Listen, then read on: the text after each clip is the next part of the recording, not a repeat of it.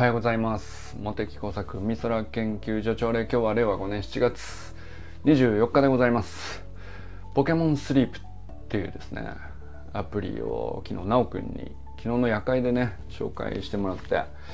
まああの睡眠管理アプリみたいなのって結構世の中いっぱいあって僕もいろいろ試してまあ今でも使ってるやつがサイクルスリープっていうやつであの眠りの周期があるじゃないですか。レム睡眠のレム睡眠で。でまあ浅くなったところで程よい時間を狙ってあの静かな音であの目覚ましがかけれるっていう。あのまあだから例えば朝5時に早朝野球で行かなきゃいけないみたいな時に、えー、4時とかに起きるんですよ。で4時にセットすると、まあ、その辺睡眠周期のほんのちょうどいい浅くなりかけた3時50分とかその辺をいい感じで狙ってすっごい静かな音を流してその静かな音でも絶対眠りが浅いタイミングを狙ってればちゃんと起きれるっていう、まあ、そういうサイクルスリープっていうのがあるんですけど、まあ、それ結構愛用してますよね。でそれ以来ですねポケモンスリープを使ったのはね、え、ユージンさんおはようございます。まあ、ポケモンスリープはどっちかっていうとその目覚まし機能っていうよりは単純に純粋にこう普段どう眠っているのかっていうことのデータを集めるっていう方向性なのかな。まあちょっと一日使ってみて一晩明けで。ユージンさんどうでした？友人さん的にはどうでしたかね？なんか友人さんもねあのそうそう面白いなと思ったのがそのフレンド申請をしたりとかそのまあ B リアルもそうですけどごくごく近し中ではあのまあつながってみてでなんかそのああいう習慣ものっていうかさ習慣づけするためのアプリってやっぱ一人でだけで使っているとなかなか続かなかったり途切れたりっていうのがあるんですけど、まあ、横で何人かとつながっておくと続けやすいよねっていう仕組みもあるんですよね。まあ、それも含めて結構だから気合入ったアプリだなとは思いましたね。そのまあポケモン使うからにはっていう気合があるんだと思うんですけどでまあ単純に言って何ていうの？大人向けっていうふうに絞ればもうちょっとそのシンプルにもできたかもしれないけど子供があの早く寝なさいって言わずに、えー、寝たくなるようなとか早く起きなさいって言われずに起きたくなるようなとか多分そういう要素もかなりトータルで目指してるんじゃないかなとは予想ですけどね。まだ1日しか使ってないんで、まあ、だからなんかそういうところもあって全世代向けだし全世界向けだしポケモンであるからにはねポケモン GO 以来のなんか気合を感じましたね。なんかアプリに。だからそうだな。なんかあのポケモンにどうだろうな。僕はですねあんまりそのポケモンそのものにうんポケモン GO もやったことあるんだけどそのポケモンそのものにうんそうポケモンファンかっつうとそこまでじゃないからあの出だしの説明がちょっと長いなとは思っちゃったかな。とは思いましたけどまあでも気合を感じたし完成度は高いなとは思いましたね。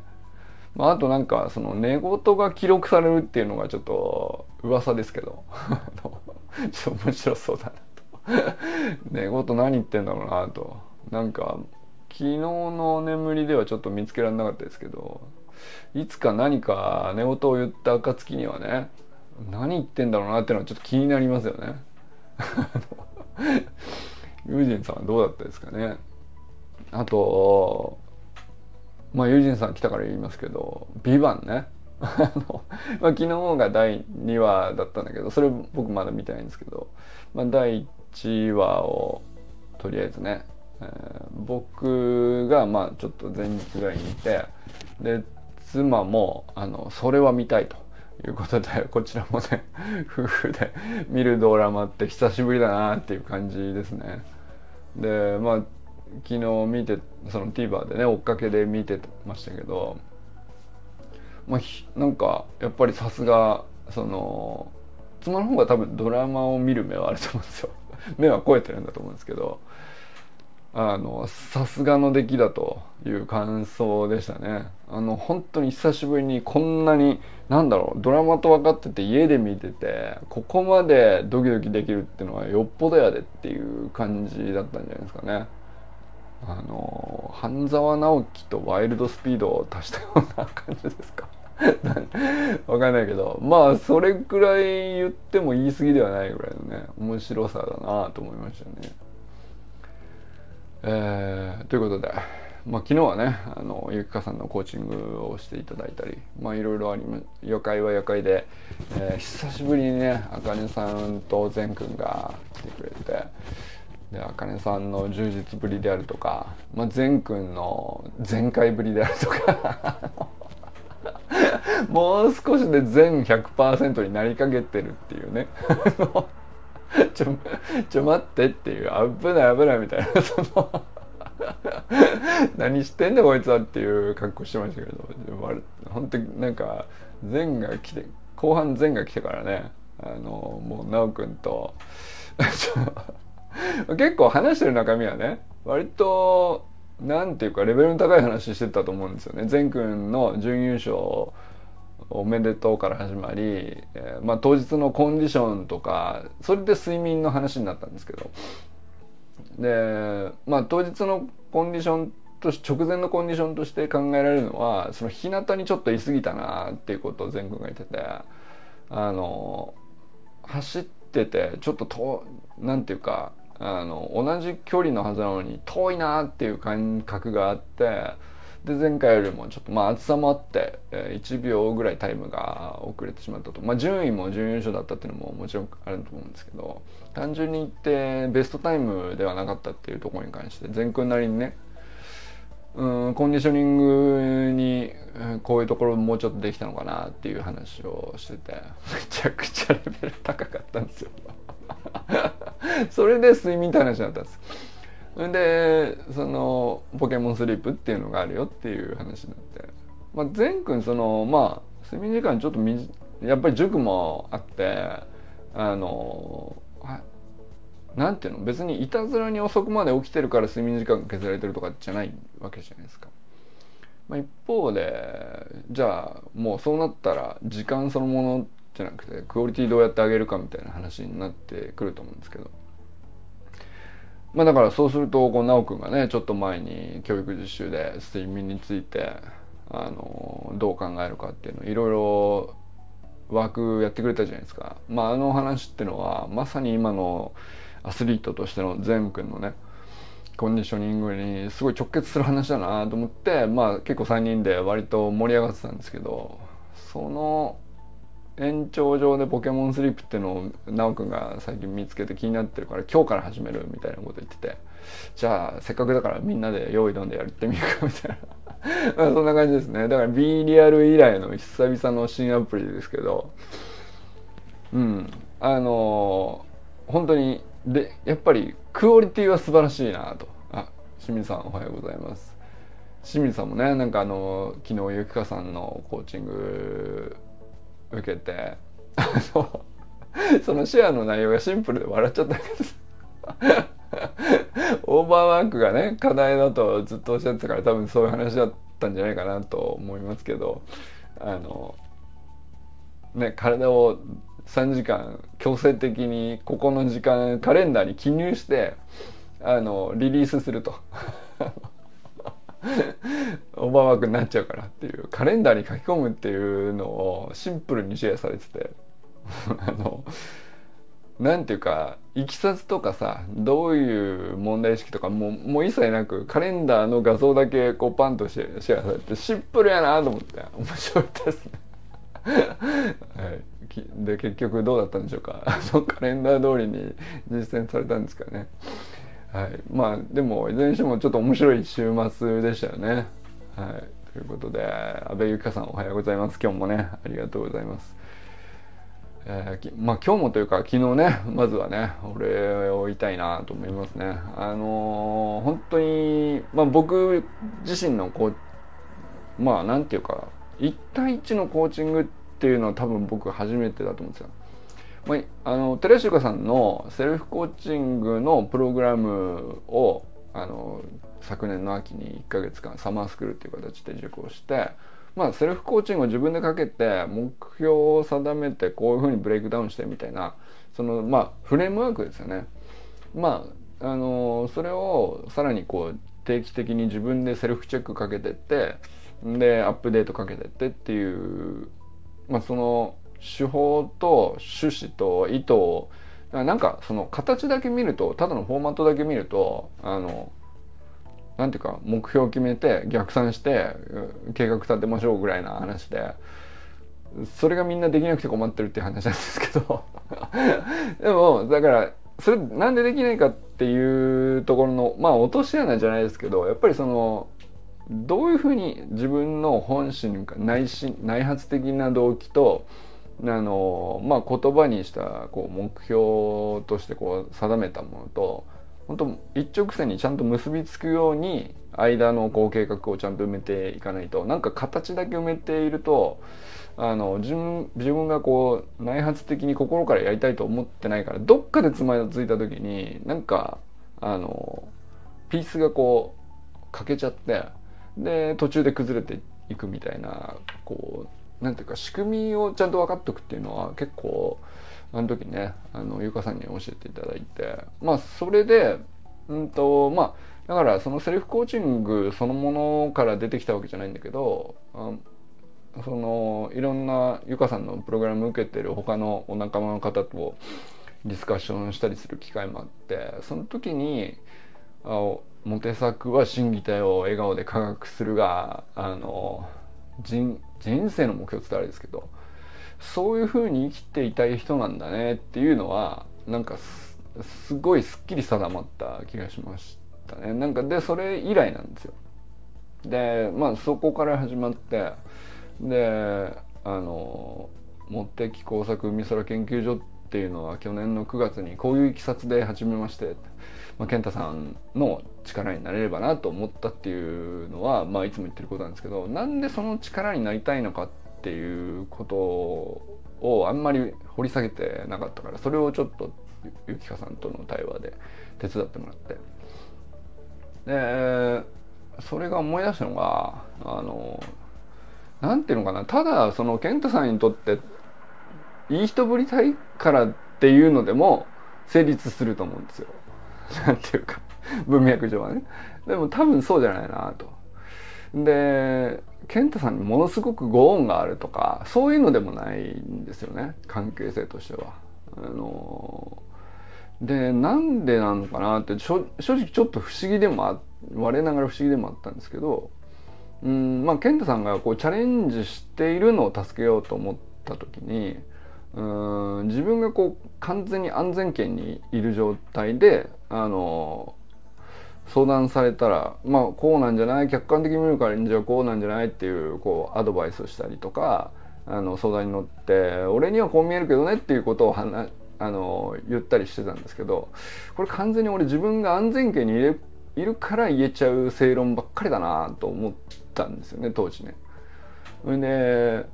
あこれはなんかその健太さんがせっかくチャレンジしているからヒリヒリしてる中でいろいろこう試行錯誤して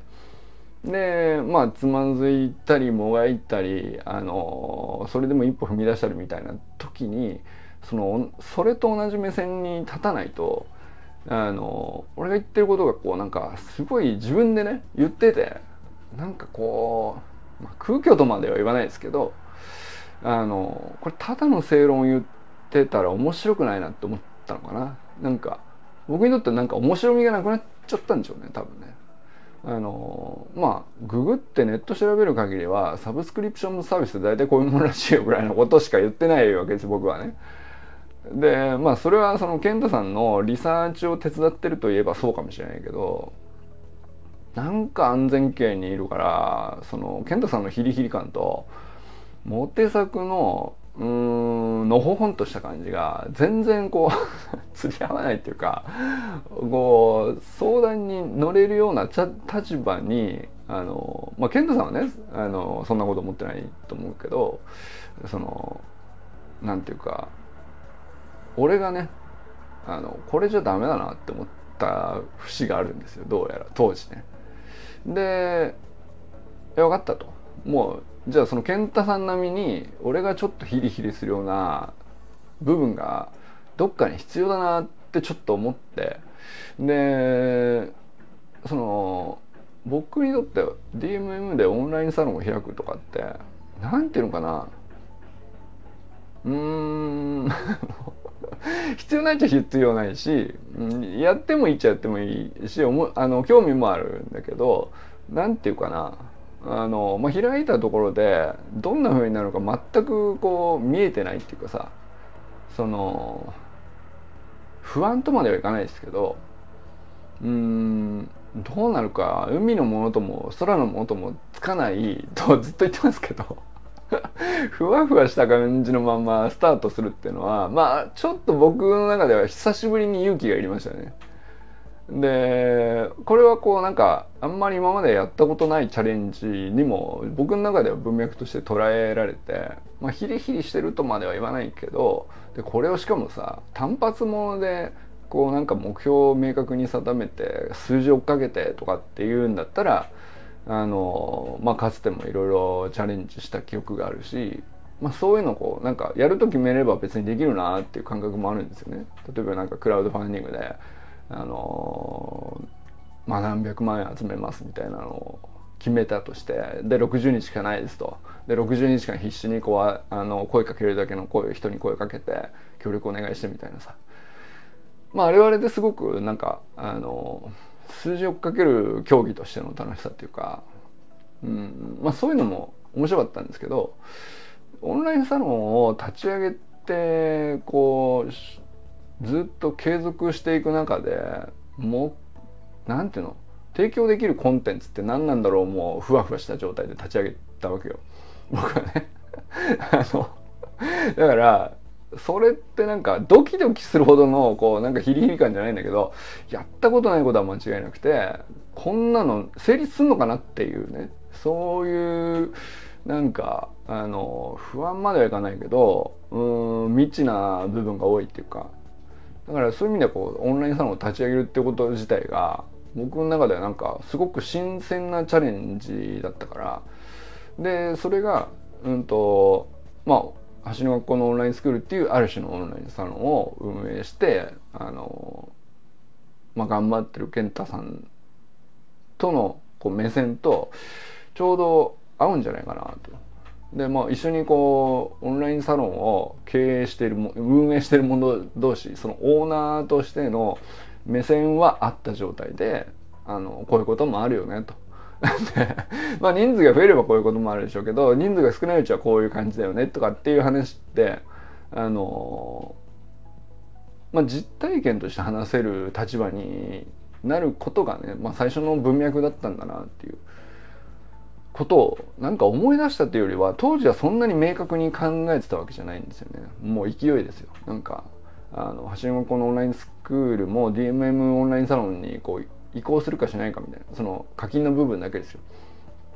で中身はそのまんまその今の Facebook グループの形を維持して、えー、入大会の課金処理の部分結構大変なんで、えー、まあそれをこ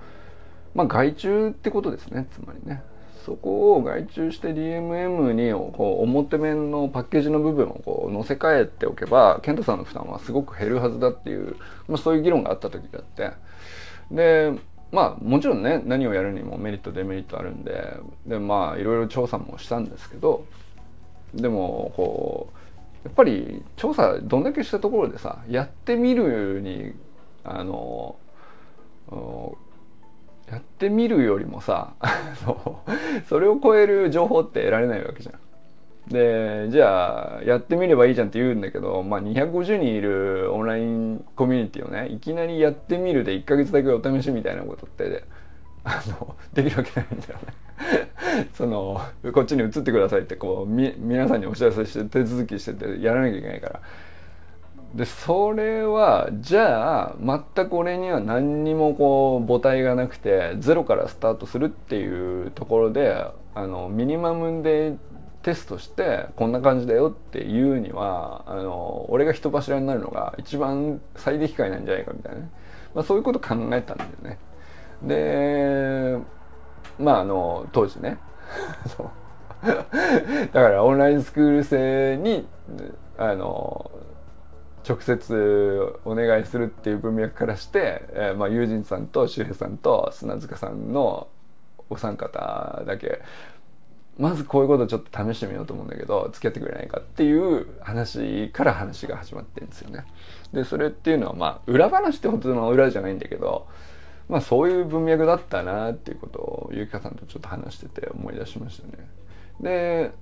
あのー、そしたら意外とその例えば清水さんなんかは立ち上げてすぐ入ってくださって、まあ、かつてのオンラインスクール生で今のオンラインスクール生ではないっていうメンバーとしては初めてですよね。初のメンバーが清水さんでっていう感じになって。ああなんか こんなわけわかんないところによく付き合ってくれますねみたいな。当時はね本当にそんな感じだったからさ。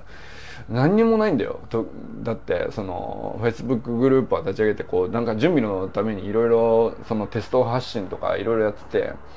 でまあ1ヶ月ぐらいねこう毎日毎日こうこんな感じで発信しながらこういうスペースにしていけばいいんじゃないかなみたいな準備をしてたんだけど。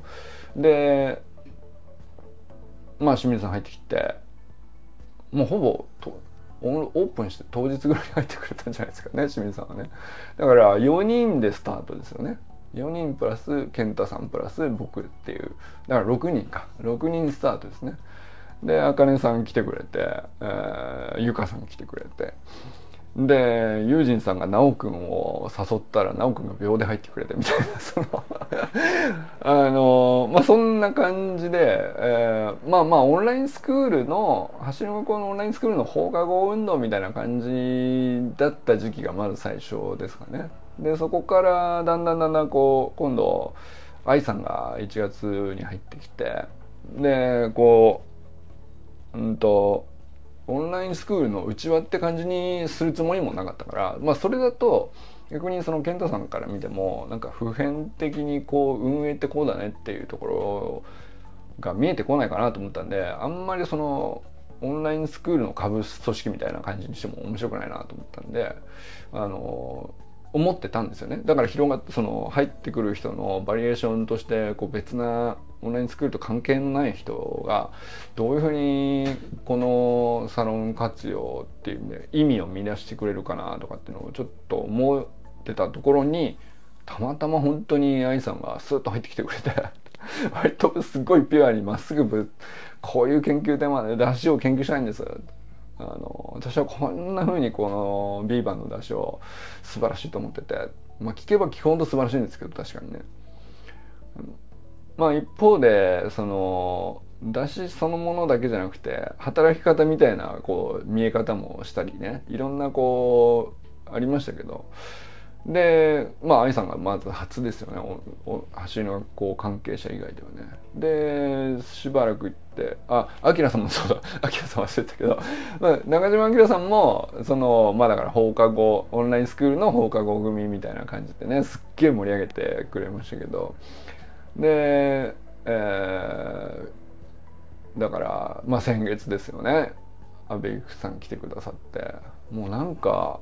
あのゆかさんもその来てくださったのはあのそれこそ先月はじからニューカマーとしてって感じですけど立ち上げたすぐ翌日ぐらいにねあのメッセージをくれててあの、まあ、こういうチャレンジをしてるっていうこと自体に対してはすごく何て言うか目を向けててくださったんですよね。だからそれも含めてなんかその昨日のコーチングでゆきかさんに話してる時に何ていうか思い出したっていうよりはあの当時思ってもいなかったことででもこう潜在的にはこういう趣旨だったんじゃないかっていう裏の裏の裏ぐらいからこう出てくるものがすっごいたくさん引き出されて言語化されたっていう、まあ、そんな感じの1時間だったような気がしますね。まあ、本当に受けてよかったです。さすが。あの、ゆきかさんのコーチング、まあだからなんか僕がその、まあ、体験でね無料でお世話になった立場で言うのもあれですけどあのやっぱ素晴らしいもんだなってまずお仕事としてねコーチングっていうのはあの思いましたし、まあ、その上でゆきかさんっていう人のコーチング自体も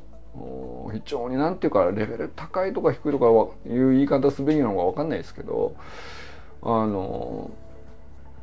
なんていうかやっぱり時間の質が高いなって感じれるかどうかだと思うんですけどその同じ1時間でもねで同じコーチングっつってもそんなになんていうかうんまあ現時点でどうしたいと思ってるかとかあのまあいろんな現いくつかの決まりきったフォーマットに従ってるといえばその通りなんですよね。だから誰がやっても同じ質問に基本的にはあのなると思うんですよね。この1時間が終わった時にどういうふうになっていたいかとか、あのいついつまでにどういうところに行きたいと思っているのかを、あの言語化を手伝うとか。でそこに行きたいっていうのはそもそもどういう自分の生き方があるからなのかとかあの、まあ、過去と現在と未来をこうなんていうかまっすぐにこう自分の軸でつなげるための言語化の手伝いをしてくれるっていうためのまあシンプルな質問なんであのスキルがうんぬんとかっていうことではあんまりないかなと思うんですけどあのすごくオーソドックスで王道のコーチングだと思いますけどうんまあだからそうするとねやっぱりどういう人人間関係が出来上がってるところでその人にコーチングしてもらうみたいなそのマッチアップですね。だからすごく優秀なコーチだとしてもうんまあやっぱりあの同じことを聞くのは聞くと思うしあの聞き出し方ある程度ねこう巧みに聞け聞き出すスキルがあるとかっていうのはあるかもしれないけど、まあ、それ以上にやっぱりうん関係性としてずっとこうサロン内で1ヶ月見てくれててあのまあ、自分の成長とサロンの中のこうまあ活性化みたいなこととあの重ねてくれてる人が、まあ、僕のあのサロンの在り方どう思ってるかみたいなことを聞き出してコーチングしてくれるっていうのはこれ文脈として非常に時間のクオリティが上がる要素すごい詰まってんなと思いましたね。うん、まあそれなおかそのおかげだと思うんですけどね。もう本当に素晴らしい時間だったなと。思いました。はいということで阿部ゆかさんおはようございます。小山愛さんおはようございます、えー、愛さんもねゆかさんのコーチングにいつだったか あの予約されてましたけど本当に楽しみなのよ俺はね。愛さんがゆかさんのコーチングっていうこの、ま、サロンメンバー同士の、まあ、いろんなあのなんていうかお互いに良き影響を与え合うみたいな関係性っていうのはもちろん僕としてはこういろいろ起こってほしいと思っているんだけどそんな中でもねこのマッチアップは今までねあのなかなかまあゆうかさんが入ったばっかりっていうのもあるんだけど見れなかったマッチアップなんですごく楽しみなんだよね。で僕の中ではなんか単純に絶対いいんじゃねえかって思ってるところもあるわけ なんかその絶対いいと思うんだよこの2人っていうそれもあってなんか嬉しいんですよね。はい佐藤直君おはようございます。昨日はね、ありがとうございました。きそして、ポケモンスリップアプリ。あの、久しぶりですね。あの、B リアル以来のね、新アプリの紹介をしてくれて、まあ本当に面白かったですね。はい。あの清水さんも実はすでにあの一回使ってみて、えー、あの挫折したアンインストール済みっていうあのことを書かれてましたけど笑っちゃいましたねあれね。まあでも、そうかもしれないけど、それ一人でやったからかもしれないですよ。あの、フレンド申請して横で繋がってたらまた別な世界が見るかもしれないんで、まあよかったらね、また再チャレンジの際はですね、フレンド申請よかったらしてください。あの、まあ、こういうのって、まあ、あの、やめるはやめるで全然自由だと思うんですけど、やっやり始めてみるっていう時のこう種類として一人でやり始めてあこういう感じかで続けばいいしまあ続かなかったなは、まあ、一つの体験だと思うんですけど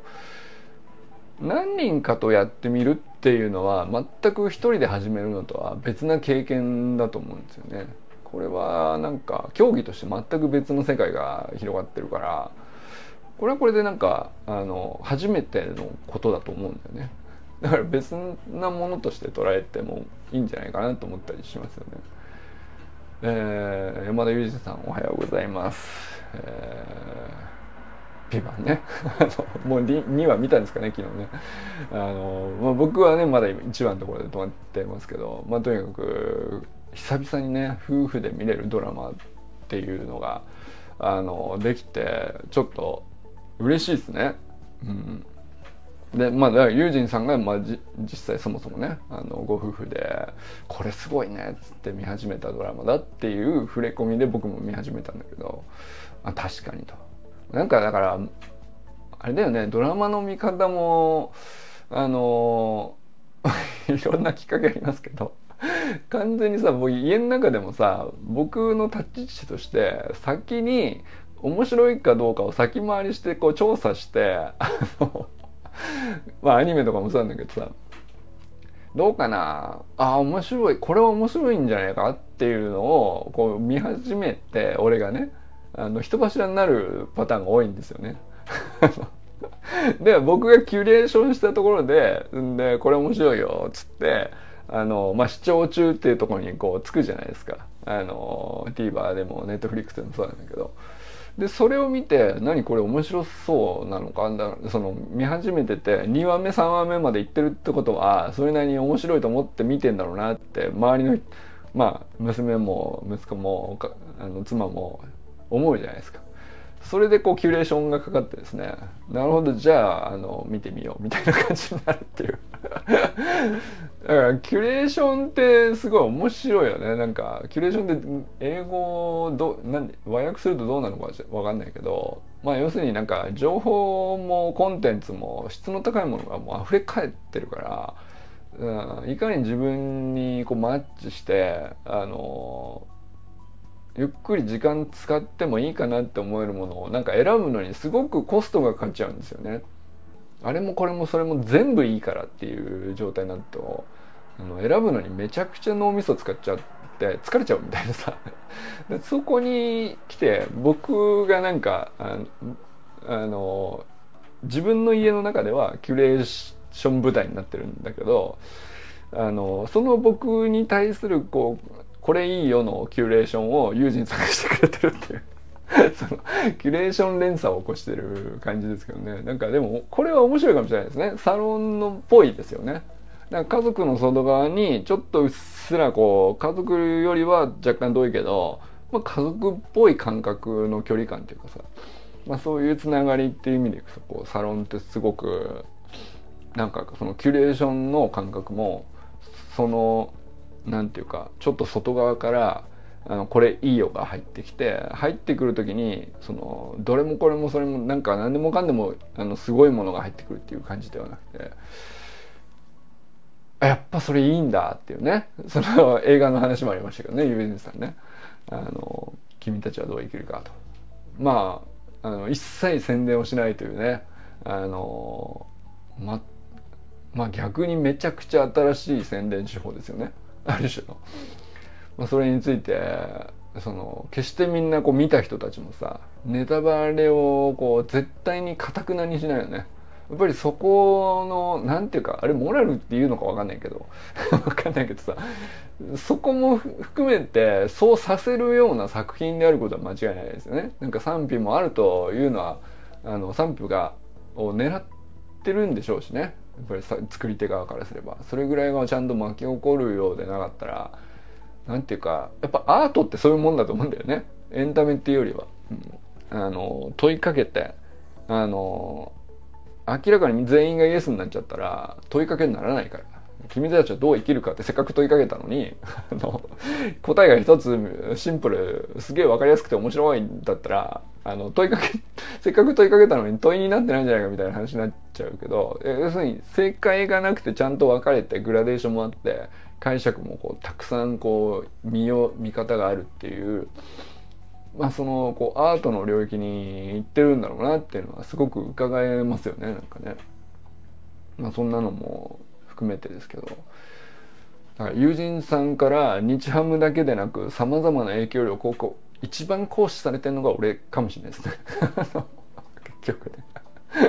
はい、えー、中村修平さんおはようございます。清水のあ寺石由香さんおはようございます。清水信之さんおはようございます、えー、山本健太さんおはようございます。森本あかねさん善くんかんくんおはようございます。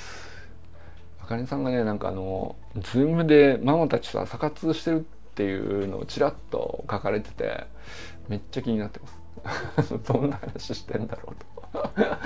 さすがだなと思いましたよね。まあそれずっと前からやった話なのか最近始めた話なのかちょっと分かんないけど。まああのまあそれもねいろんないきさつがあるでしょうしで参加してるママたちにはママたちのこ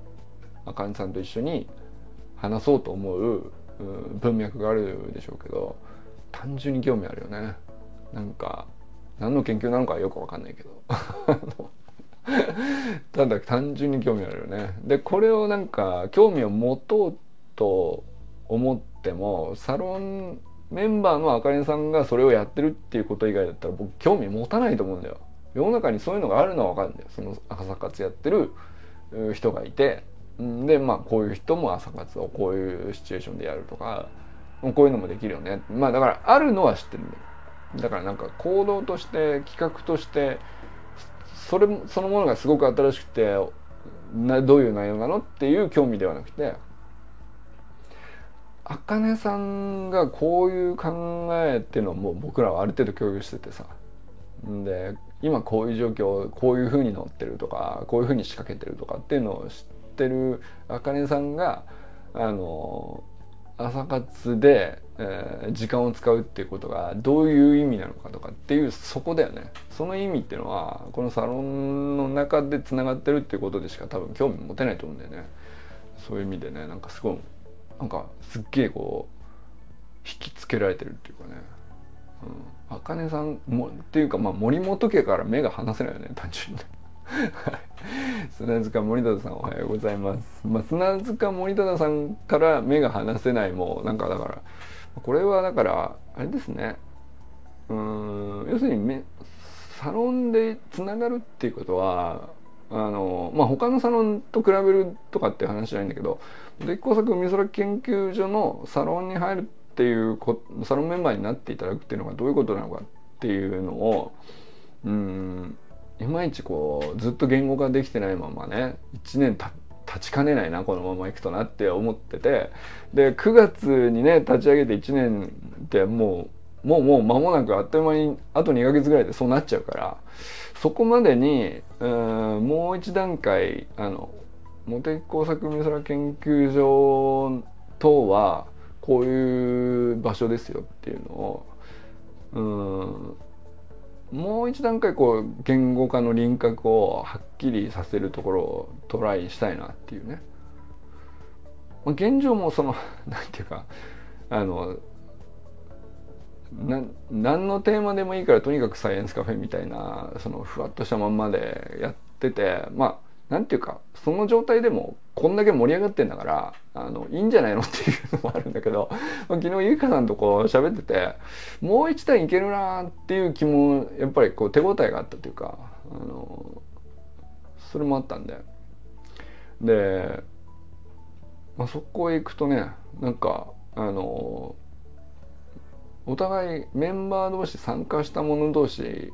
の相手のこうチャレンジしていることであるとか掘り下げていることとか考えていることからお互いが目を離せなくなる場所になったらいいのかもしれないですね。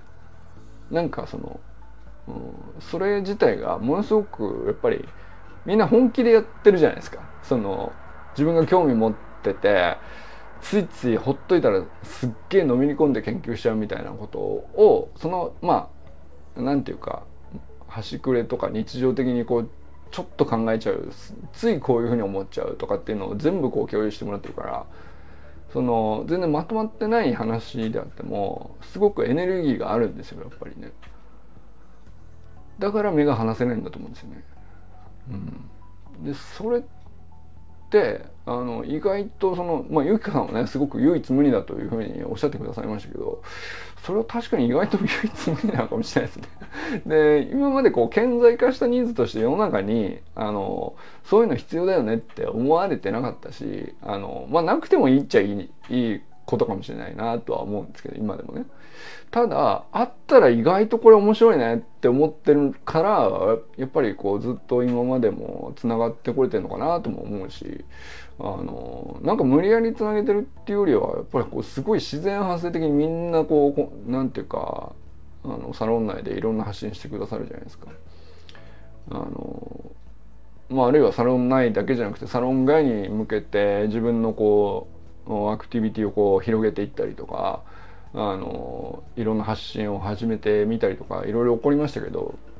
まあ、そこに対してこう少なくともやっぱりサロンメンバー同士のこう背中を押す感じっていうのは間違いなくこう何て言うのかな割と大きいんだなっていうのを実感してここまで来たなっていうのもちょっと思ったりしてて。